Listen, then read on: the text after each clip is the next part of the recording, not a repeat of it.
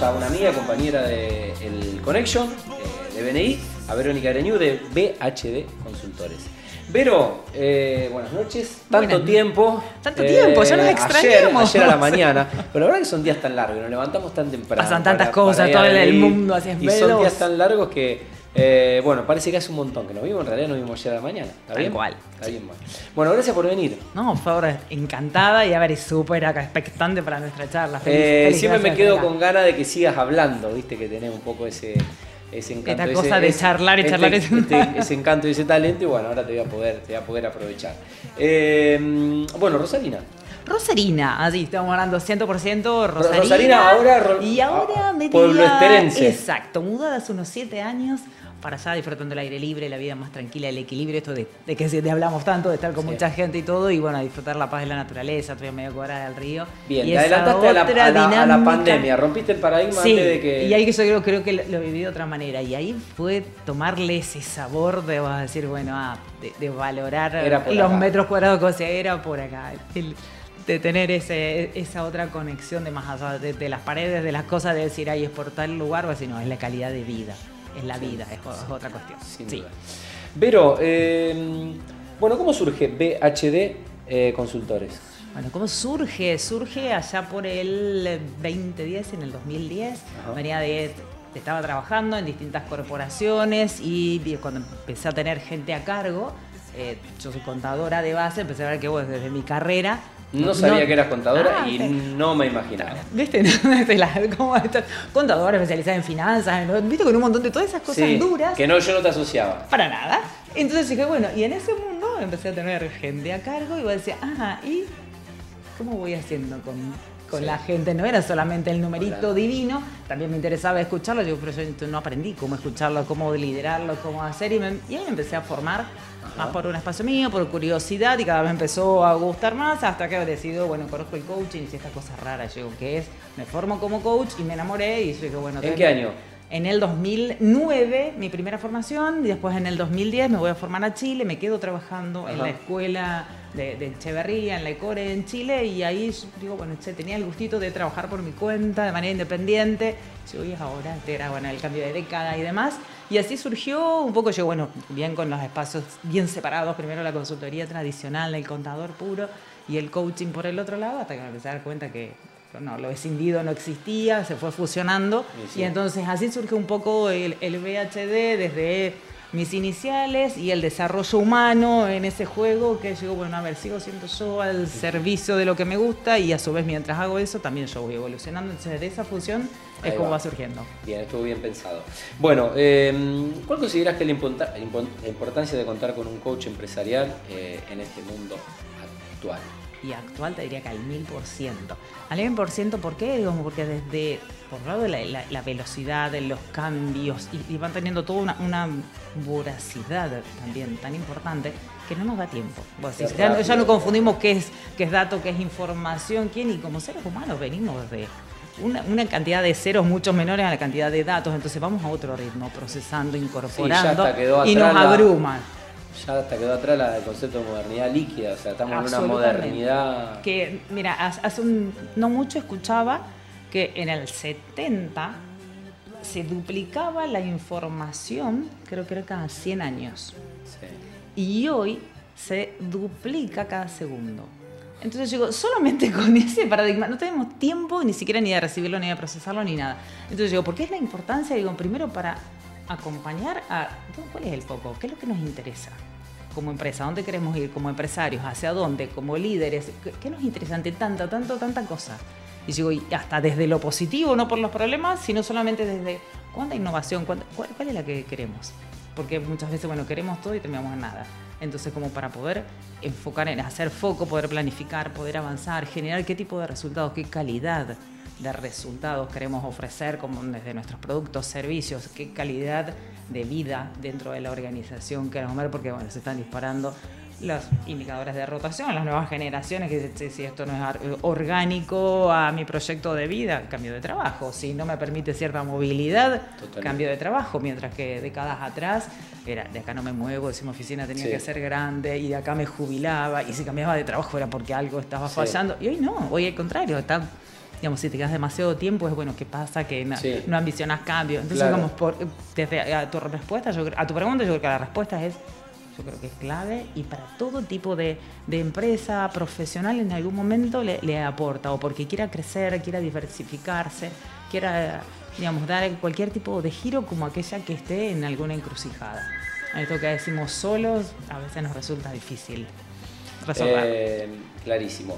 Bueno, ¿cuál- ¿cuáles son los principales desafíos a los que se enfrentan la- las empresas y tu experiencia eh, de ayudar y construir o reconstruir lo que se rompió desde adentro eh, para poder superar?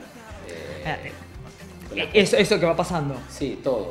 Y si- a ver, de- depende de dónde, dónde surja la inquietud y está, porque por un lado pueden ser desde los dueños a lo que a veces me has escuchado hablar de la soledad del dueño.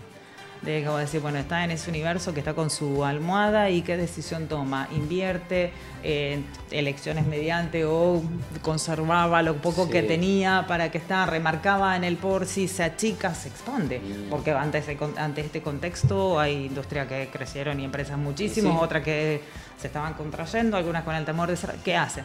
Tomas más gente, desvincula y que está algún conflicto que surge en un área, ¿cómo, cómo lo acompaña? Entonces, un, un espacio es acompañar a los dueños en esa reflexión. Y la característica que tiene, al menos el coaching, desde el, coaching ontológico donde yo trabajo, que es abordarlo desde los espacios genéricos, desde las calidades de conversaciones, la manera en que define las posibilidades, los obstáculos, y tanto y no tanto desde el espacio técnico.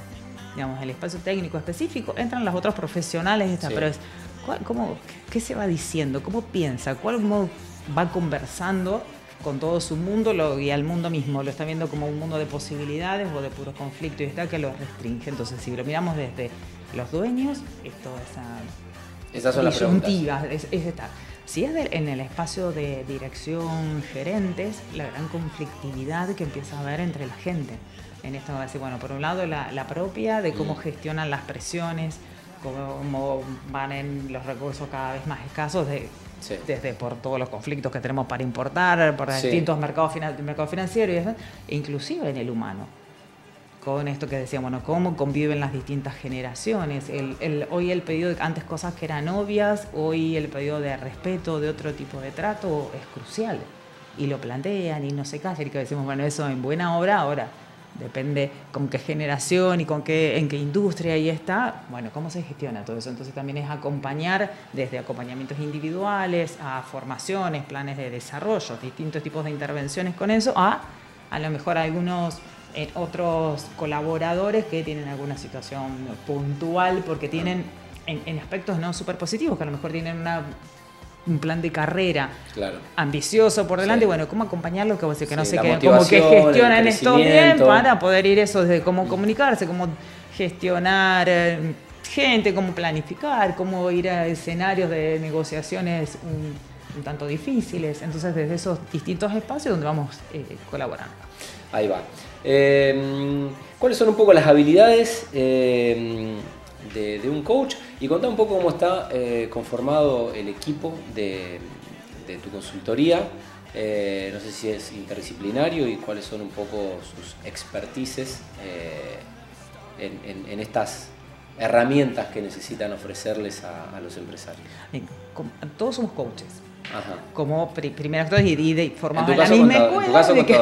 y aparte contadora, pero sí, como, como, eh, como nuestro foco es la consultoría, más allá de la industria, es una consultoría en sí, digo, o- conversacional, entonces sí, más allá de que hagamos o no coaching, es parte de, lo, como si fuera de nuestros requisitos o de nuestras habilidades Ajá. básicas para también entre nosotros hablar ese idioma en común porque es entre Bien, ese ese es el juego. común denominador. Sí, ahora es en ese juego de habilidades para después llevarlas a la práctica. ¿Por qué? Porque el- de- más allá de, de- de la manera de conversar, y está, también hay un determinado compromiso con la confidencialidad, con el comportamiento ético, con lo que sucede, porque vos podés ir a distintas empresas de una misma industria. Entonces Claro. hay un compromiso, más allá que el cliente te lo pida o no, en el comportamiento, en el desempeño y que está. Entonces, más allá de eso, algunos, eh, bueno, vienen de, de las ramas de la ingeniería, de habiendo tenido trayectorias en empresas súper importantes, hay otros que son abogados, psicólogos, cientistas de la educación, entonces depende el rol y el trabajo que tengamos que hacer, somos los que vamos participando en esas intervenciones. Muy bien. Eh, Hay corporalistas, digamos, porque esto no, no quiero olvidarme, porque parte del spa- de, de la propuesta importante a desarrollar es poder también trabajar el cuerpo. Digamos, el cuerpo como cuerpo concreto, físico nuestro y hasta la corporalidad es nuestro tono de voz, la manera en que conversamos, la cómo sostenemos la mirada, que, la manera de gesticular, de estar presente, de hacernos Me- visibles, bla, bla, bla, bla. Me gusta porque me- me vas, me vas, me vas eh, habilitando la próxima pregunta, que es, es voy a decir una vida, pero que eh, detrás hay una gran complejidad. Hoy incluso hablaba con un amigo eh, y, y yo vengo de la comunicación, pero muchas veces en casa herrero cuchillo de palo. Eh, a ver, la vida en sociedad es relaciones, ¿no? Es relaciones Totalmente. sociales, es tu relación con el mundo social. Tu familia, tus amigos, tu compañero de trabajo. Entonces, eh, la vida es cómo te relacionas. Y en la relación está la comunicación. Sí. La manera de relacionarte es la comunicación. Eh, es clave para las relaciones la comunicación. Bueno, entonces... Desde eh, esta propuesta te diría que sí, que casi como que lo pudiera poner tipo fórmula, ahí donde te traigo la otra parte que le integro, que voy a decir, bueno, las relaciones y los resultados te quedan como si fuera una ecuación, las, re- la- las dos R igual a R. Las relaciones tienen que ver con los resultados. Y yo, y también las relaciones tienen que ver, casi como con otro igual, con la calidad de las conversaciones. Ahí está. Bueno, yo con, Si con- lo con mi puedo- amigo decíamos, si tenemos una mala, estamos hablando entre amigos, ¿no? Si tenemos una mala comunicación, es difícil tener una buena, una buena relación. Eh, que, eh, esto de ser claros en el mensaje, que no haya malas interpretaciones eh, y demás. Bueno, de- después de esta intro que digo, es una obviedad lo que digo, pero que al mismo tiempo es complejo. ¿Cómo pueden ver ustedes ayudar a mejorar la comunicación y el trabajo en un equipo dentro de una empresa? Porque yo digo, estaba hablando con un amigo y, a veces te pasa incluso con tu familia, gente que te conoce, Mm. Descartando cualquier tipo de malintención y todo, y se suscitan situaciones, digo, en una empresa donde también hay liderazgo y donde hay algunas cuestiones en juego, poder, política. Bueno, primero que es, es- que es mirar eso, todo, que todo eso dinero, muchas Sí. cosas. Sí, absolutamente. Y es, es poder mirar eso, cómo juegan y cómo tensionan la comunicación y el poder. Y yo más que la comunicación es las conversaciones. Porque por ahí la, la comunicación viene más del modelo que aprendimos en la escuela del emisor, el canal, sí, el sí. del ruido. Y yo digo, cuando hablamos de la conversación se entra La lo conversación. humano. Se entra lo humano. Y en lo humano es donde esto que vos traías aparecen bien mala, mal interpretados. Los malos entendidos, que yo no son malos entendidos, son malos interpretados. Porque ahí, digamos, cu- cuando en- entramos los, los seres humanos, digamos, no es literal que esto que yo creo estar diciendo es lo que vos estás escuchando y, y- o- o, bueno, los oyentes. Y ahí se nos hace una brecha. Entonces, ¿cómo empezamos a trabajar? Primero, a tomar conciencia de la importancia de la calidad de la escucha antes del, del hablar. Que tenemos millones de cursos, yo digo siempre de oratoria, pero nunca fuimos uno de escuchatoria. Porque no nos enseñan. Existen. Entonces, no sé, pero no, me encantó esa palabra, entonces ando yo con eso, es una cosa. Yo digo, sí, pero sí podemos aprender a escuchar. Y entonces vos decís, bueno, ¿de qué manera? Entonces no porque me tenga que destapar los Sí. oídos ni nada, pero cómo repregunto a ver si eso que yo estoy creyendo que el otro me pregunta está antes de dar una respuesta está Sí, y orientado. agravado, y agravado, Vero, también por eh, la comunicación por, por las plataformas, porque te habrá pasado que en WhatsApp, Totalmente. eh, pero vos dijiste, pero yo entendí, pero yo no quise decir. Exacto, pero- porque no solo ahí en la conversación es la palabra, es el lenguaje, también comunicamos con las emociones, con el cuerpo y todo eso. Y cuando eh, a veces, si es un audio y no lo ponemos en uno y medio, dos y qué sé yo cuánto, que se distorsiona, algo puedes sospechar, y, pero le podemos errar de todas maneras de Sí. según el tono, bueno, a ver con qué emoción me conecto, pero a veces no es la emoción del otro, sino es la mía. Si estoy súper acelerada manejando y lo escuché, escuché lo que escuché y qué sé yo cuánta cosa. Entonces, mucho peor es cuando es escrito, porque le pongo yo el tono. Mm. Y a veces no ni siquiera registro los signos de puntuación y o le agrego, los saco, los pongo y por ahí dice una cosa y terminamos en Mm. un chiquero. Sí. Entonces es como unos años anteriores era en el abuso del mail. Hoy está habiendo de nuevo un abuso en toda la comunicación a través de plataformas y cada vez la comunicación humana va teniendo como más, más, más, inter- más interferencia, más distancia. Y por ende, si casi volviéramos a eso de la comunicación, también más posibilidades de ruido. No, de distorsiones, de malas, de malas interpretaciones, porque ahora nosotros nos estamos no- mirando no y... nítido. No, y ahora nos estamos mirando y va a decir, che, si por un gesto está, está mirando para el otro lado, yo digo, "Mm, me pasa que no, no está haciendo nada interesante lo que digo, o está, o le pasa algo, o sea, pero vamos teniendo otro Eso- registro. Y, y ahí donde la, inclusive la corporalidad nos ayuda, nuestras células de espejo, la biología, entonces digo, tenemos como bastante desconexión y desconocimiento de todo eso que cuando empezamos a conectarnos, a descubrirlo, es otro mundo. Estar en la misma reunión, en un mismo equipo, quizás hasta con el mismo problema, es otra la dinámica que se genera, la conversación, la calidad y las posibilidades de solución que empiezan a aparecer. Eh, buenísimo. Bueno, ¿cómo es el proceso de trabajo típico de un coach empresarial y mm, cuánto tiempo suelen durar las sesiones, las reuniones? Sí, Eh, la- digo, pensando en un empresario de empresas eh, de, de esta industria. A ver, en general va a depender de lo que quiera trabajar y si es por un proceso individual, es decir, poder Mm. conversar y acompañarlo individualmente. Mi manera de trabajar, nuestra manera de trabajar tiene que ver con proyectos. Entonces, decir, bueno, ¿qué es lo que querés lograr ahora? Ajá. En esto que nos convocás es para algo. Entonces decir, bueno, ok, a partir de eso trazamos un plan que puede estar desde seis encuentros quincenales a seis meses, ocho, según el alcance de lo que quiera estar. Lo mismo con los equipos, es bueno, es con el equipo, ¿qué quieres? ¿Dónde está? Es un equipo que no está todavía, es un grupo, en realidad no está constituido como equipo, hay que trabajar la confianza, las comunidades, una, un tipo de conversación donde se puedan dar feedback directo e interpretar en el sentido que cada uno le quiere dar desde la posibilidad y no desde la crítica que retrotraiga, entonces van siendo también a lo mejor seis u ocho meses con otra dinámica entre encuentros grupales. Son proyectos. Eh, siempre es por proyecto, al menos nosotros no trabajamos desde esta ola de, a lo mejor de hecho está de moda tener un coach. ¿Y cuánto? Y que venga. No. Entonces, digamos, tiene que tener para algo porque, porque trabajamos con, desde esta mirada de los resultados. Entonces, trabajamos para algo y en ese plazo tenemos que poder medir que algún resultado se evidencie.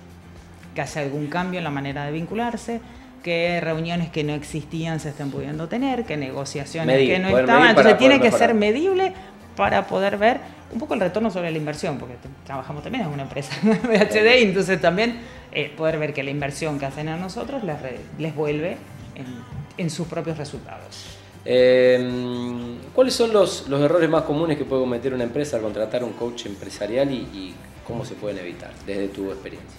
A ver, varios de, de los que veo es a lo mejor no prestarle atención a la formación como coach. Eh, hoy hoy vos- hay una oferta súper grande de formaciones y de coaches. Sí, no sé si está de Es- moda, pero bueno. eh, Yo a veces digo está de moda porque vos lo escuchás en Mucho- muchas hay mucho cosas que, coach. que son o que no son, pero bajo el nombre de, de coach está. Entonces digo, la primera cuestión es poder discernir eso, si, si, c- cómo fue su proceso de formación, si está formado como tal, porque a veces vemos que bueno hay titulaciones de dos o tres meses, llego a pucha, llevo 10 años, 10, 12, 15 y sigo estudiando. Claro, hay que ver Y es toda una responsabilidad. Entonces yo iba a decir, ¿cuáles pueden ser uno de los errores? A lo mejor no, no ahondar un poco, no, no es la formación por, la, por el título, por la acreditación, sino por la experiencia, Mm. por dónde viene, darse la oportunidad de tener una entrevista, a ver si se da esto de del feeling, de porque por más que podamos tener a lo mejor todas las experiencias que se nos puedan ocurrir, los títulos y está, se da ese feeling de esta cosa que voy a decir, porque es súper importante y es un, ah, eh, digamos, esa gestión está a cargo del coach, de poder generar ese trasfondo de confianza, porque vos vas a entrar a conversar cosas que habitualmente no conversan. Entonces necesitas generar esa relación, ese vínculo. Entonces, bueno, también poder ver ese espacio de, de- de empatía y si vos querés hasta insti- institucionalmente hay asociaciones de coaches, ver si están acreditados, eh, si no, Bien. y demás. Ok, eh, ¿cómo ha sido tu experiencia eh, y cuáles considerás que han sido los mayores logros que, han obtenido con algunos clientes? ¿O hitos que vos considerás que en tu desarrollo como coach, eh, o sea, empresas o empresarios te han permitido marcar en la historia de, una compañía? A ver, en, empresas y personas. En, en empresas, suerte una que vengo trabajando hace cinco o seis años aproximadamente, que vine trabajando primero acompañando al desarraigo de gerentes, directores que se movían de un lugar Ajá. al otro. Y al tercer, cuarto año me llaman todo eso y dicen, bueno, ahora queremos que nos acompañe porque en proyecto de un año queremos triplicar nuestra producción. Entonces voy a decir, ah, bueno, primero soy, ¿y qué tenía que ver eso? Y cuando empezamos a ver el proyecto en sí, era casi como transformar, el, el salto que pegaba esa empresa era transformar de un pueblo a una ciudad. Entonces, eh, gente que antes va a decir, che, tengo un, no sé, soy, tengo un, un puesto de mantenimiento y está pasaba a ser clave porque por el, Sí. el tipo de industria Sí, estaba, pues, si no eso funcionaba perfecto, colapsaba. Entonces, bueno, a ver, que ese proyecto se llevó Se a concretó. cabo, que personas que estaban en determinados puestos casi que se sentían olvidadas pasaron a tener desempeños significativos, digamos, con roles claves y tal. Es una profesión que te permite no solo ver el resultado de la empresa, sino el impacto en la vida de la persona. Entonces digo, más en esto junto con las, con las empresas que fueron creciendo y que están, también la gratificación de que a lo mejor pasan los años, dejaste de trabajar, inclusive con empresas o en proceso, y por ahí te llega un mensaje o te llama, entonces dice, ah, hace tantos años trabajamos esto y hoy quiero contarte que logré tal cosa y voy a decir, wow, y se acuerda, me dice, porque vos has hecho que te avises. Y luego me pasó un caso que, sí. ¿viste? Voy a decir, cuando primero me dijo, soy fulano, voy a decir, cuando voy a decir, para, para, y a ver dónde, ¿quién, ¿quién era? Y voy a decir, wow. O de trabajar por ahí con personas en acompañándolas en procesos de retiro, en cuando estuvieron en puestos significativos, multinacionales y que, y en esas crisis que entran casi de un sinsentido y verlos vos después de dos años que están ocupando puestos en instituciones, asesorando otros, voy a decir, wow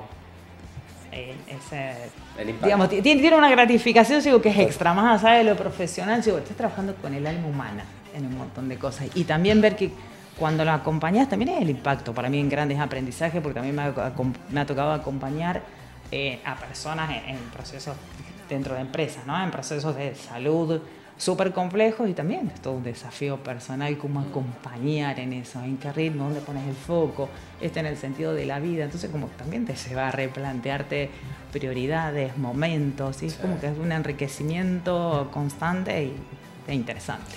Em, genial. Vero, ¿cuál es un poco la visión de, de VHD y, bueno, cómo, cómo, cómo se, se piensa, se repiensa en un país donde todo el tiempo hay que reinventarse? Sí, a ver, hay que reinventarse. Y sí, estaba pensando como, no, ¿en qué otra cosa? La esencia, desde la identidad, sin perder los valores. Eh, hablaste de, obviamente de ética, de confidencialidad. Bueno, para mí eso es casi como decir, bueno, en esas cuestiones que no sé si me quiero reinventar en eso. Cuestiones que se, se descuentan que tienen que estar. Sí. Pero bueno, eh, esto de que eh, todo el tiempo cambia la, cambian las conductas de consumo, todo el tiempo cambian las culturas, la cultura del laburo, eh, aquellos que tenemos cultura del trabajo en un país. Sí. Eh, pero bueno, nada, los desafíos, los desafíos el futuro. No, a ver, y me quedé pensando, no porque tuviera la respuesta, sino digo que, a ver, está bien interesante con esto. lo que nosotros ahora estamos migrando es poniéndole mucho más foco a lo colectivo, a lo grupal. ¿No? Un poco en esta propia evolución que es decir, si, si avanzamos, si crecemos, es en conjunto.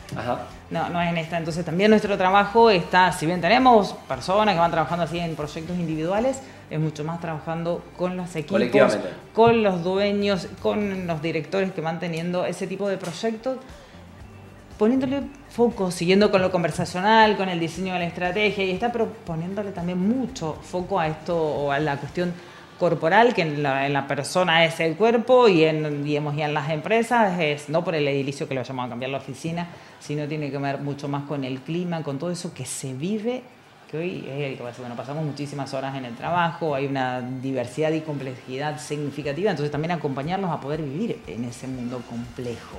Y como diríamos en BNI, que juntos somos mejores. Sin ninguna. Eh, bueno, y a propósito de BNI, contame un poco tu experiencia reciente experiencia. De, estar en el Connection.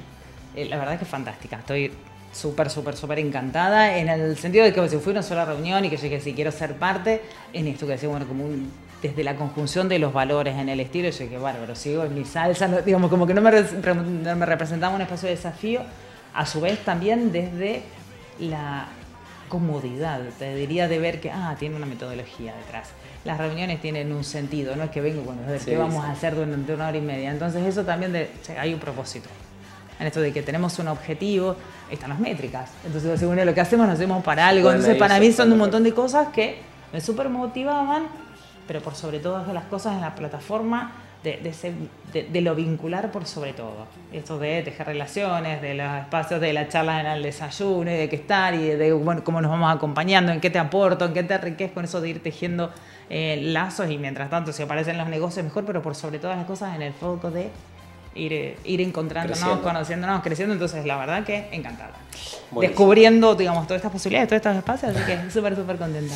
Bueno, eh, Vero, te quiero agradecer este, este rato, lo enriquecedora de la charla y y bueno, estaremos renovando la, la invitación. Dale, seguro que sí, ¿Eh? me encantó que para charlar y que estamos, y, y, ojalá seguir acompañando. Para conversar, para, conversar, ahí vamos, ¿no? Siguiendo, pudiendo seguir me gustó, me gustó, me gustó esa, esa diferencia marcada entre la comunicación y la conversación.